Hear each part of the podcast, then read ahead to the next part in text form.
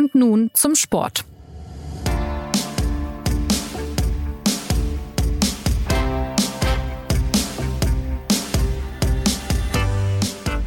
Herzlich willkommen zur neuen Folge des SZ Sport Podcasts. Die Fans haben ausgelassen gejubelt, als hätten sie gerade die Meisterschaft gewonnen. Amnesty International übt Kritik und wohl nicht nur unter deutschen Fußballfans herrscht Staunen. Der englische Fußballclub Newcastle United ist an ein Konsortium mit saudischer Beteiligung verkauft worden. Die Premier League hat dem Deal zugestimmt mit der Begründung, es gebe eine rechtlich bindende Versicherung, dass der Club nicht vom Staat Saudi-Arabien kontrolliert wird. Für mehr als 350 Millionen Euro wechselt der Tabellenvorletzte also den Besitzer und vor allem wegen der enormen Finanzkraft und wegen Vorwürfen zu Menschenrechtsverletzungen gegenüber Saudi-Arabien wirft das Fragen auf.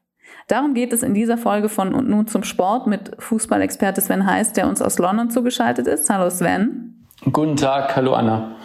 Und gerade fiel mein Vorname schon, Anna Dreher. Sven, am Wochenende fand das erste Spiel seit Bekanntgabe der Übernahme statt. 2 zu 3 Niederlage gegen Tottenham. Das Ergebnis ist nicht überraschend, aber bemerkenswert waren die Szenen vor dem Spiel. Fans sind im St. James Park teils mit saudi-arabischer Kopfbedeckung rumgelaufen, hatten die Landesflagge der neuen Besitzer dabei. Manche haben gesungen, Man City we're richer than you. Also da war der Spirit, äh, der jetzt daher schon deutlich zu hören und zu sehen. Äh, schon bei der Bekanntgabe ja auch. Äh, enormer Jubel ist da ausgebrochen. Die Zustimmung der Mitglieder soll laut einer Umfrage bei 93 Prozent liegen. Wie kann es sein, angesichts der Menschenrechtsverletzungen, die dem Land vorgeworfen werden, die Saudi-Arabien vorgeworfen werden? Ist es den Fans schlichtweg egal mit dieser vermeintlich glorreichen Zukunft in Aussicht? Ich glaube, du musst diese Szenen vor dem Spiel in Kontext sehen. Äh, vor allem dahingehend, dass der Verein Newcastle United jetzt anderthalb Jahrzehnte lang in den Händen von Mike Ashley war, einem Sportartikelhersteller in England, der sehr umstritten ist, weil er diesen Verein wie ein Kaufmann behandelt hat. Also billig einkaufen, teuer verkaufen und vor allem am Ende muss immer die Gewinnmarge für ihn selbst stimmen. Das sorgt natürlich nicht für Zufriedenheit bei solchen Traditionsfans wie Newcastle. Das ist eine sehr sportbegeisterte Stadt. Und man möchte nicht unbedingt, dass der Verein immer gewinnt, aber man möchte zumindest, dass er versucht zu gewinnen. Mhm. Das ist wahrlich nicht passiert in all den Jahren, weil eben der finanzielle Gewinn über dem sportlichen Gewinn stand. Insofern herrscht eine große Erleichterung in der Stadt, dass eben jetzt dieser Eigentümerwechsel vollzogen worden ist. Ich glaube, es hätte jeder Eigentümer dieser Welt kommen können und wäre in ähnlichem Maße gestern bejubelt worden. Aber das macht natürlich die Szenen, die wir gesehen haben, nicht besser. Auf der einen Seite finde ich, dass wir den Fans nicht vorwerfen können, dass es sich über diese neuen Eigentümer und vor allem das Geld, das die mitbringen, freuen und damit vor allem auch verbinden, dass ihr Verein eine gute Zukunft hat. Was wir allerdings schon anmerken dürfen und vielleicht auch erwarten ist, dass die Fans das dann nicht auf diese Art zur Schau stellen, die du vorhin erwähnt hast. Ich glaube, das ging dann doch ein ganzes Stück weit zu weit gestern und vor allem auch, dass sich da einige Fans keine Gedanken über ihr, über das Wirken ihres Handelns ähm, gemacht haben. Und das waren dann, dann am Ende dann schon sehr verstörende Bilder, wenn sich sehr viele Fans tatsächlich wie Saudis verkleiden vor dem Hintergrund, dass die Menschenrechtslage in diesen Ländern nicht unbedingt gerade mit denen von Mitteleuropa zu vergleichen ist. Wie unterscheidet sich die Haltung diesbezüglich, also jetzt auch vor allem dieser Übernahme eben, unabhängig davon, wer da kommt, äh, zu der in Deutschland, wo ja die 50 plus 1 Regel solche Übernahmen verhindert? Also war das jetzt in dem Sinne eigentlich nicht überraschend, diese, diese Freude, jetzt auch unabhängig vom Sportlichen ähm, bei Newcastle gerade? Oder wie würdest du die Haltung vergleichen zwischen England und Deutschland? Ich finde, dass wir es hier mit zwei sehr unterschiedlichen Systemen zu tun haben, die sich eben nicht miteinander vergleichen lassen. Ich glaube sowohl, dass das englische Fußballsystem als auch das deutsche Fußballsystem in sich Vor- und Nachteile bürgen. Einen der Nachteile haben wir eben gestern in England gesehen, dass sich die Fans eben vorwiegend über Erfolg definieren und die Mittel für diesen Erfolg dann keine Rolle spielen. Der englische Fan möchte Spitzenspieler auf dem Platz haben und vor allem dann am Ende der Saison Trophäen. Das ist die, der einzige Wert dieser Anhänger aus meiner Sicht gesprochen, wenn man das so verallgemeinern kann. Also definitiv keine Fußballromantik mehr. England hat doch jetzt nichts mit Fußballromantik zu tun. Diese mhm. Premier League ist durchkapitalisiert. Jeder mhm. Verein ist mehr denn je ein Wirtschaftsunternehmen, das von milliardenschweren Investoren teilweise geführt wird. Mit Romantik ist da nichts mehr zu finden aus meiner Sicht. Das ist schon lange nicht mehr der Fall. Das ist, glaube ich, mhm. auch in Deutschland nur begrenzt vorhanden. Aber ich glaube, dass der deutsche Fan sich mehr darüber definiert, dass in so einem Verein ein Zusammengehörigkeitsgefühl herrscht, dass irgendwo auch eine Mitbestimmung der Basis vorhanden ist und man es durchaus gut heißt, wenn eigene Spieler aus dem Umkreis den Weg in die Profimannschaft schaffen. Während sich aus meiner Sicht der englische Fan mehr darüber freut, wenn ein teurer Spitzenspieler zum Verein wechselt, als dass es vielleicht einer aus der eigenen Akademie schafft. Newcastle ist ja derzeit äh, Vorletzter der Premier League und äh, du hast es eingangs schon gesagt, zählte nicht gerade zu den Titelkandidaten in den vergangenen Jahren. Was ist das denn für ein Club? Ähm, was, was macht diesen Verein aus, auch wenn man es vielleicht im Vergleich mal setzt zum Beispiel zu Liverpool, Manu, Chelsea? Also wenn du ihn mit Deutschland vergleichst, dann vielleicht aufgrund der Lage schon ähnlich mit dem Hamburger SV. Hamburg, der Norden Deutschlands und Newcastle ist der Norden Englands. Ein Verein, der tief in der Region verwurzelt ist, der eine lange, auch eine erfolgreiche Geschichte besitzt mit vielen hochkarätigen Einzelspielern, der allerdings gerade dann in dieser Phase zu Beginn dieses Jahrtausends als viele andere Vereine, die du angesprochen hast, mit Manchester United, dann auch Manchester City oder Chelsea, sich mit ausländischen Investoren eingedeckt haben, Newcastle auf der Strecke geblieben ist. Mhm. Das liegt eben auch mitunter an der Wahl eben damals, als Mike Ashley den Verein eben gekauft hat und dann nicht in der Form geführt hat, wie vielleicht andere Clubs, die jetzt an der Spitze stehen. Für die Fans ist es natürlich eine furchtbare Zeit, wenn so ein stolzer Club, der, der auch so eine Wucht besitzt, dass auch ein Stadion regelmäßig mit über 50.000 Zuschauern ausverkauft ist, so vor sich hin sieht. Die Anhänger haben ja auch kaum eine Einflussmöglichkeit. Was sollst du tun, um gegen diese Eigentümer zu protestieren? Ähm, mhm. Wenn du wegbleibst, passiert nichts. Wenn du hingehst, passiert nichts. Du bist eben ausgeliefert. Für diesen Weg hat sich der englische Fußball entschieden und das sind halt jetzt die Auswirkungen, die vielleicht die 50 plus 1 Regel in Deutschland noch ein bisschen verhindert. Mike Ashley hat der Club 14 Jahre lang gehört und äh, seit 2017 hat er ihn schon zum Kauf angeboten. Wieso ging die Übernahme denn dann jetzt über die Bühne? Also wo es schon so lange quasi im Schaufenster steht und, äh, und wieso wird so viel Geld in den Vorletzten gesteckt? Gefühlt steht der Club ja schon seit dem Zeitpunkt zum Verkauf, als Ashley ihn selbst erworben hat. Ähm, ich habe vorhin gesagt, dass Ashley ein Kaufmann ist. Sprich, du möchtest dann den Club doch für mehr Geld verkaufen, als du ihn selbst erworben hast. Das war halt bislang nie der Fall. Da ist teilweise wirklich um jede Million gefeilscht worden, was viele potenzielle Eigentümer auch über die Jahre abgeschreckt hat, weil das sind mhm. jeweils ewige Verhandlungen gewesen, die am Ende meistens in Sand verlaufen ist, weil sich dann Ashley doch wieder umentschieden hat oder es andere Komplikationen gegeben hat. Mit den Saudis stehen die Verhandlungen ja jetzt schon seit einem langen Zeitraum. Es ist jetzt nicht so, dass das jetzt plötzlich über Nacht passiert ist. Ich glaube, dass dieser Wüstenstaat sehr wohl gesehen hat von den Nachbarländern, dass sich über den Erwerb von Fußballclubs ein anderes Wirtschaftsportfolio ergibt, eine andere Sichtbarkeit in der Welt und sich damit natürlich auch die Skrupel an der heimischen Bevölkerung vielleicht indirekt reinwaschen lassen. So ja. zumindest, glaube ich, war das Kalkül. Insofern war klar, dass Saudi-Arabien ähm, früher oder später versucht, auch im englischen Fußball präsent zu sein. Wenn du dir dann die Clubs anguckst, suchst du dir natürlich den aus mit dem größten Potenzial. Eben angesprochen, es ist ein Club in einer Stadt, was schon ein großer Vorteil ist. Jeder identifiziert sich mit Newcastle United. Der Stadion besitzt ähm, Kapazität für über 50.000 Zuschauer. Die Historie ist vorhanden. Also wenn ich hätte wählen müssen, hätte ich das genauso getan mit Newcastle United. Und ob dieser Verein jetzt momentan Tabellen 19. ist oder Tabellen 13. spielt, glaube ich, bei den Ambitionen, die die neuen Eigentümer haben, kaum eine Rolle. Okay, das heißt, äh, du würdest sagen, aus saudischer Sicht äh, oder aus Sicht dieses Fonds alles, alles richtig gemacht? Aus Sicht des Fonds lässt sich das durchaus nachvollziehen, wie gehandelt wurde. Und ich glaube, da gehört jetzt auch keine höhere Mathematik dazu, um die 20 Vereine in der Premier League durchzugehen und dann denjenigen zu nehmen, der auch tatsächlich zu erwerben ist und ähnliches Potenzial besitzt wie Newcastle. Ja. 80 Prozent der Anteile hält ja jetzt dann diese Investorengruppe um den saudisch-arabischen Investmentfonds PIF. Die verbleibenden 20 Prozent teilen sich zwei britische ähm, Kapitalfirmen, also PCR Capital Partners und RB Sports and Media. Die Investorengruppe wird von der britischen Geschäftsfrau Amanda Staveley angeführt. Wer steckt aber sonst noch hinter dem Konsortium? Also es geht ja auch viel darum, heißt jetzt diese Übernahme, dass Saudi-Arabien direkt Einfluss hat oder diesen Club lenken wird oder ähm, wie, wie groß ist da die Einflussnahme und so weiter? Natürlich ist Saudi-Arabien darum bemüht, Einfluss auf diesen Club auszuüben. Das ist ja klar. Wer investiert schon Geld in einen Verein, wo ich nicht das Sagen habe? Das macht ja schon von der Vorstellung her gar keinen Sinn.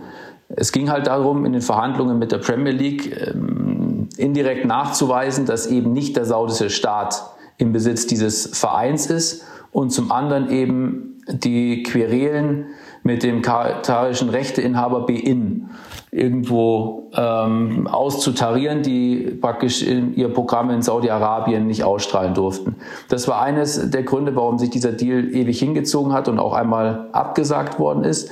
Das hat man genauso erledigt, wie dass man der Premier League eben die Zusicherung gegeben hat, was auch immer das heißen mag, das ist selbst in der Öffentlichkeit noch nicht genau bekannt, dass eben Saudi-Arabien nicht den Club äh, führt. Momentan ist es der Fall, dass wir einen, ähm, einen Clubvorsitzenden haben mit Yassir Al-Humayan, das ist der Statthalter dieses, äh, dieses Staatsfonds, der mhm. sozusagen äh, aus meiner Sicht so dieser Verbindungspunkt ist zwischen dem saudischen-arabischen Staat und dem Verein. Dazu dann eben Amanda Staveley, die vermutlich auch zu den Direktoren gehören wird, und eben Jamie Reuben. Das sind, ähm, ist eine Immobilienfirma, die auch häufig schon in Newcastle ähm, sozusagen Projekte geleitet hat, um sich dadurch vielleicht auch eine andere Legitimität in der Bevölkerung zu schaffen, dass so ein bisschen diese Nähe ähm, auf dem Papier dasteht. Ich bin mir allerdings sicher, dass keine Entscheidung ohne Saudi-Arabien getroffen wird. Das Geld wird auch von dort kommen. Die beiden anderen Investmentfirmen besitzen nicht die finanziellen Mittel, um jetzt hier in einem dreistelligen Millionenbetrag zu investieren. Aber es wird natürlich auf mehrere Schultern verteilt, um auch ein bisschen den Schein in der Öffentlichkeit zu wahren und eben in der Premier mhm. League auch eine entsprechende Verhandlungsbasis zu haben, dass dieser Deal jetzt endlich durchging.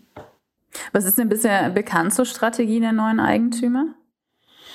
Öffentlich wenig. Ist jetzt auch erst anderthalb Wochen her, dass sich dieser Vertrag dann tatsächlich ähm, bestätigt hat. Ich glaube, dass die sich jetzt das Spiel gestern angeguckt haben und sich nun in den nächsten Tagen, wenn sie es nicht schon gemacht haben, überlegen, wer der neue Trainer sein könnte und welche Spieler sie schon auf dem Wintertransfermarkt akquirieren können.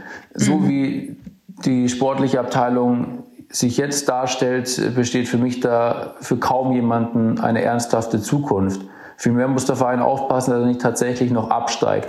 Denn die Reaktion der Mannschaft ist ja entscheidend auf das Projekt. Ich glaube, dass sowohl Spieler als auch Trainer sich im Klaren darüber sind, dass ihre Zukunft ähm, bei Newcastle United von begrenzter Dauer sein wird. Entsprechend äh, stellt sich die Frage, wie die Reaktion ausfällt. Wie sehr strengen die sich noch an oder lassen die es am Ende laufen? Und wenn du dir gestern dieses Spiel anschaust über 90 Minuten, dann war das teilweise schon ein sehr jämmerlicher Auftritt. Die mhm. Kernfrage stellt sich, wer wird diesen Verein als Trainer übernehmen? Wen kann Newcastle United für dieses Projekt begeistern, das sicherlich ein, zwei Jahre benötigen wird, um dann tatsächlich auch um die Meisterschaft mitspielen zu können? Und wie viel finanzieller Spielraum ist da jetzt? Also äh, es kann ja dann durchaus ein Vorteil gewesen sein, dass Mike Ashley nicht so viel Kohle investiert hat. Ähm, das wird sich jetzt von heute auf morgen ändern oder wie, wie schätzt du das ein, auch wenn noch nicht so viel bekannt ist zur Strategie?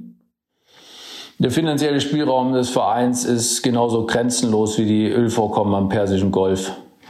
Ich glaube, das kann man genauso zusammenfassen was auch immer der Verein investieren möchte. Das Geld ist vorhanden. Ich glaube, dass der Club relativ schnell die komplette Infrastruktur in Newcastle auf den Kopf stellen wird, was das Trainingsgelände und auch das Stadion betrifft, das ja jetzt doch ähm, aus der Mode gekommen ist, nicht mehr den Komfort bietet, den andere Stadien haben, was natürlich dann am Ende auch dazu beiträgt, dass die Erlöse nicht so hoch sind. Insofern Infrastruktur wird ein Anker sein, der andere eben die Mannschaft und die Trainer. ich glaube, der größte Vorteil dieser Möglichkeiten ist, dass die Fehlermarge halt extrem hoch ist. Wenn da ein, zwei mhm. Transfers nicht funktionieren, dann wird halt der dritte und der vierte getätigt, während sich andere Vereine da tatsächlich dann mit einer anderen Gewissenhaftigkeit die, die jeweiligen Verpflichtungen überlegen müssen. Ja, ich hatte gerade äh, angespielt mit meiner Frage auch auf äh, den Rahmen, der ja zumindest durch Financial Fair Play Regularien äh, international gegeben wird. Aber selbst in, in dem Rahmen haben sie natürlich im nächsten Transferfenster äh, trotzdem noch wesentlich mehr Möglichkeiten als andere Clubs angesichts dessen, was da jetzt an Finanzkraft äh, dazugekommen ist.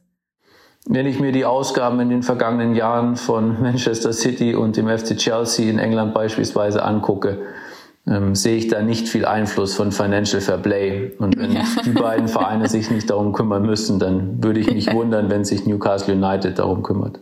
Ja, wir, wir können ja mal auf die Zahlen gucken. Also dieser Fonds wird äh, auf etwa 370 Milliarden Euro taxiert. Wenn man da vergleicht, was äh, Scheich Mansour aus äh, Abu Dhabi hat, also der Besitzer von Manchester City, das äh, sind so ungefähr geschätzt 19 Milliarden Euro. Das ist ja schon eine klaffende äh, große Lücke, die da augenscheinlich wird, wenn man es jetzt vergleicht äh, außerhalb der Premier League. Ähm, die katarischen Eigentümer von Paris Saint-Germain, wo ja immerhin jetzt mit Messi, Neymar und Mbappé äh, sehr große Namen vertreten sind, unter anderem, ähm, sind es wohl 290 Milliarden Euro. Also da ist jetzt äh, Newcastle auf einmal schon der absolute Spitzenclub, was die finanziellen Mittel angeht. Und äh, so wie das jetzt bei dir rausgeklungen hat, äh, dürfte sich das dann auch in der nächsten Zeit auf, auf die sportliche Position auswirken. Ja klar, ich glaube, wir können uns darauf einigen, dass Newcastle United mit den saudischen Eigentümern nicht Neunter in der Premier League werden möchte. dann würden sie zumindest sehr schlecht äh, wirtschaften, wenn das nachher das Ergebnis wäre. Nein, vielleicht äh, wirtschaftlich wird es vielleicht sogar mehr Sinn machen, Neunter zu werden, weil dann halten sich die Ausgaben in Grenzen und die Einnahmen sind in der Premier League aufgrund der Fernsehverträge relativ hoch. Aber ich glaube mhm. nicht, dass es den Eigentümern von Newcastle United spezifisch darum geht, möglichst viel Geld zu erwirtschaften, sondern eher möglichst viel Aufmerksamkeit zu erhalten. Und die ist dann mhm. doch größer, wenn der Verein auf Tabellenplatz 1 steht und um den Titel der, äh, der Champions League kämpft, als in der Premier League um Platz 9 sich zu versammeln. Wie wird sich denn äh, überhaupt das Kräfteverhältnis in, in der Liga jetzt verändern oder beeinflusst werden durch diese Übernahme? Das ist aus meiner Sicht die spannendste Frage, die sich hinter dem Deal aus sportlicher Sicht verbirgt. Denn von heute auf morgen hat eben Newcastle United jetzt die besten Möglichkeiten im Vergleich zu den anderen Vereinen. Jetzt kann man schon sagen, dass genügend Spieler auf dem Markt sind für mehrere Clubs, um um die Meisterschaft mitzukämpfen. Aber der mhm. finanzielle Vorteil ist natürlich äh, der, der Konkurrenz erstmal dahin. Ich bin überzeugt davon, dass natürlich auch die anderen Vereine das haben jetzt über die vergangenen ein, zwei Jahre kommen sehen, dass Newcastle einsteigen wird und sich mhm. entsprechend davor abgesichert. Die Vermutung liegt nahe, dass Chelsea mit der Investition in viele hochkarätige junge Spieler und auch diese unzähligen Vertragsverlängerungen in Liverpool und Manchester City speziell auch auf Newcastle gerichtet waren, um sich so lange wie das eben geht auf fünf, sechs Jahre abzusichern und das Gros der Mannschaft zusammenzuhalten, damit eben der Konkurrent da auf keinen Fall dazwischen gehen kann, um vielleicht Spieler sogar ablösefrei zu erwerben. Ein anderer mhm. Aspekt, der nicht unspannend ist, dass sich mit Newcastle ein potenzieller Abschiedskandidat momentan auf einmal aus dieser Tabellenregion verabschiedet hat. Dadurch wird natürlich die Luft für die anderen immer dünner unten in diesem Tabellenkeller. Die Frage ist, wie die damit umgehen, denn es gibt in der Premier League noch viele Investoren, die es vor allem auch auf finanziellen Gewinn abgesehen haben. Nur dieser Gewinn ist von heute auf morgen nicht mehr da, wenn dann der Club absteigt. Und je ja, mehr Vereine klar. natürlich um einen Abstieg kämpfen, umso besser ist es natürlich für diese Finanzinvestoren. Wenn es jetzt mehr oder weniger immer klarer wird, dass dann nur noch drei oder vier auf den hintersten Plätzen miteinander konkurrieren, dann glaube ich, werden diese Eigentümer sich umsehen müssen, wann sie denn ihren Club vielleicht gewinnbringend verkaufen, bevor sie da einen Abstieg in Kauf nehmen müssen. Dann besteht einzig nur noch die Möglichkeit, ähnlich vermögende Eigentümer in diese Liga zu holen, um einigermaßen konkurrenzfähig zu bleiben. Um das ein bisschen zu konkretisieren, ich glaube, dass es spannend wird, wie vor allem auch der Iran als, als großer Konkurrent von Saudi-Arabien äh, rund um den Persischen Golf reagiert.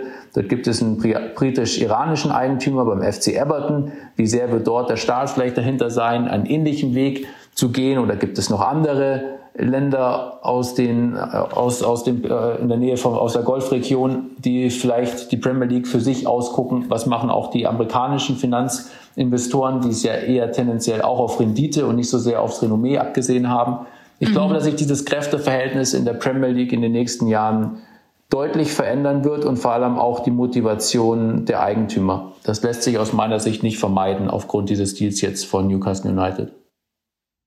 Aber in welche Richtung geht's dann äh, weiterhin? Also der Fanvertreter von Newcastle, ähm, Lee Forster, hat im Interview mit dem Kicker zum Beispiel gesagt, dass Clubs wohl leider keine andere Wahl bleibt, als sehr wohlhabende Besitzer ähm, zu bekommen oder zu hoffen, dass sie die bekommen, wenn man dann im nationalen und internationalen Fußball Erfolg haben will. Also glaubst du, es geht nur noch in diese eine Richtung? Geld, Geld, Geld und wer Geld hat, gewinnt. In welche Richtung soll es denn sonst gehen? Also sonst müsste ja der englische Staat hergehen und sagen, wir führen jetzt so eine Regelung ein wie in Deutschland und entmachten alle Clubbesitzer. Das kann ich mir dann doch bei so einem liberalen Land wie England ist nicht vorstellen. Ich glaube, dass diese Vereine alle so ausgenutzt werden und auch der Fußball als Ganzes für die Interesse dieser wohlhabenden Besitzer. Und ich glaube, wir sind alle daran mitschuldig, weil wir eben Teil dieser Kultur sind, in der einzig noch ja dieser Traum besteht, das meiste Geld und den meisten Erfolg zu haben.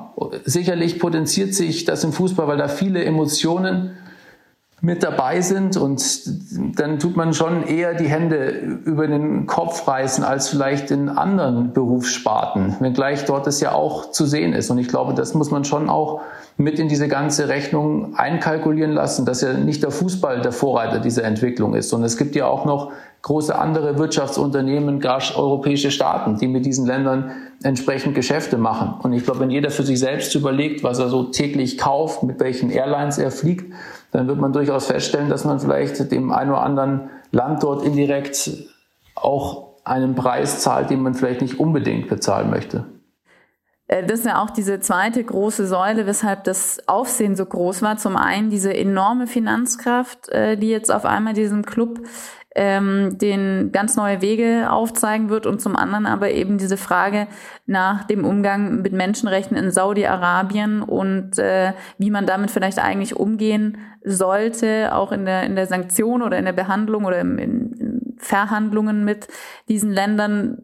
Wir haben vorhin schon gesagt, wie ausgelassen gefeiert wurde und welche Szenen vor diesem ersten Spiel seit der Übernahme zu sehen waren. Was ja aber auch zu sehen war, ähm, ist ein, ein Kleinlaster oder ein Van gewesen, der mit so einem Plakat ums Stadion gefahren ist, auf dem das Konterfei zu sehen war von dem saudischen Journalisten Kamal Khashoggi, der 2018 ermordet wurde. Ähm, ein Foto des saudischen Kronprinzen Mohammed bin Salman war auch auf dem Plakat. Ihm wird vorgeworfen, den Mord an Khashoggi in Auftrag gegeben zu haben, was er abstreitet.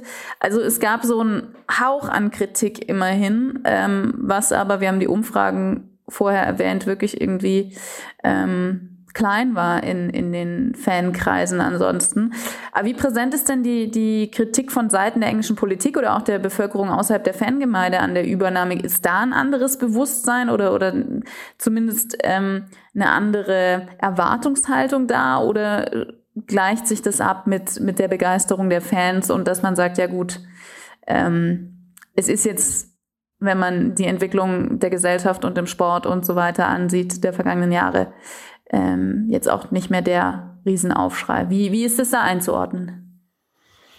Wie ernst wäre es denn zu nehmen, wenn die englische Regierung das Vorgehen von Newcastle United kritisiert, unter dem Aspekt, dass die englische Regierung mit Saudi-Arabien seit jeher gute Geschäfte macht? Ja, ich glaube, dass der Fußball einen Beitrag leisten kann, dass sich diese Länder verändern, indem eben darauf hingewiesen wird, wie die Lage in solchen Nationen ähm, aussieht. Entsprechend zum Beispiel mit dem Hinweis darauf, dass dort ein Journalist äh, vermutlich im Auftrag ermordet worden ist. Aber er kann das System nicht ändern. Da wird dem Fußball oder dem Sport im Allgemeinen ein bisschen zu viel zugemutet. Was mich immer wundert, dass die Kritik immer aufkommt, wenn diese Dinge im Sport passieren, aber nicht, wenn sie in der Wirtschaft passieren. Dieser saudische Staatsfonds, der hat nicht nur Newcastle United im Portfolio, sondern diverse andere große Wirtschaftsunternehmen.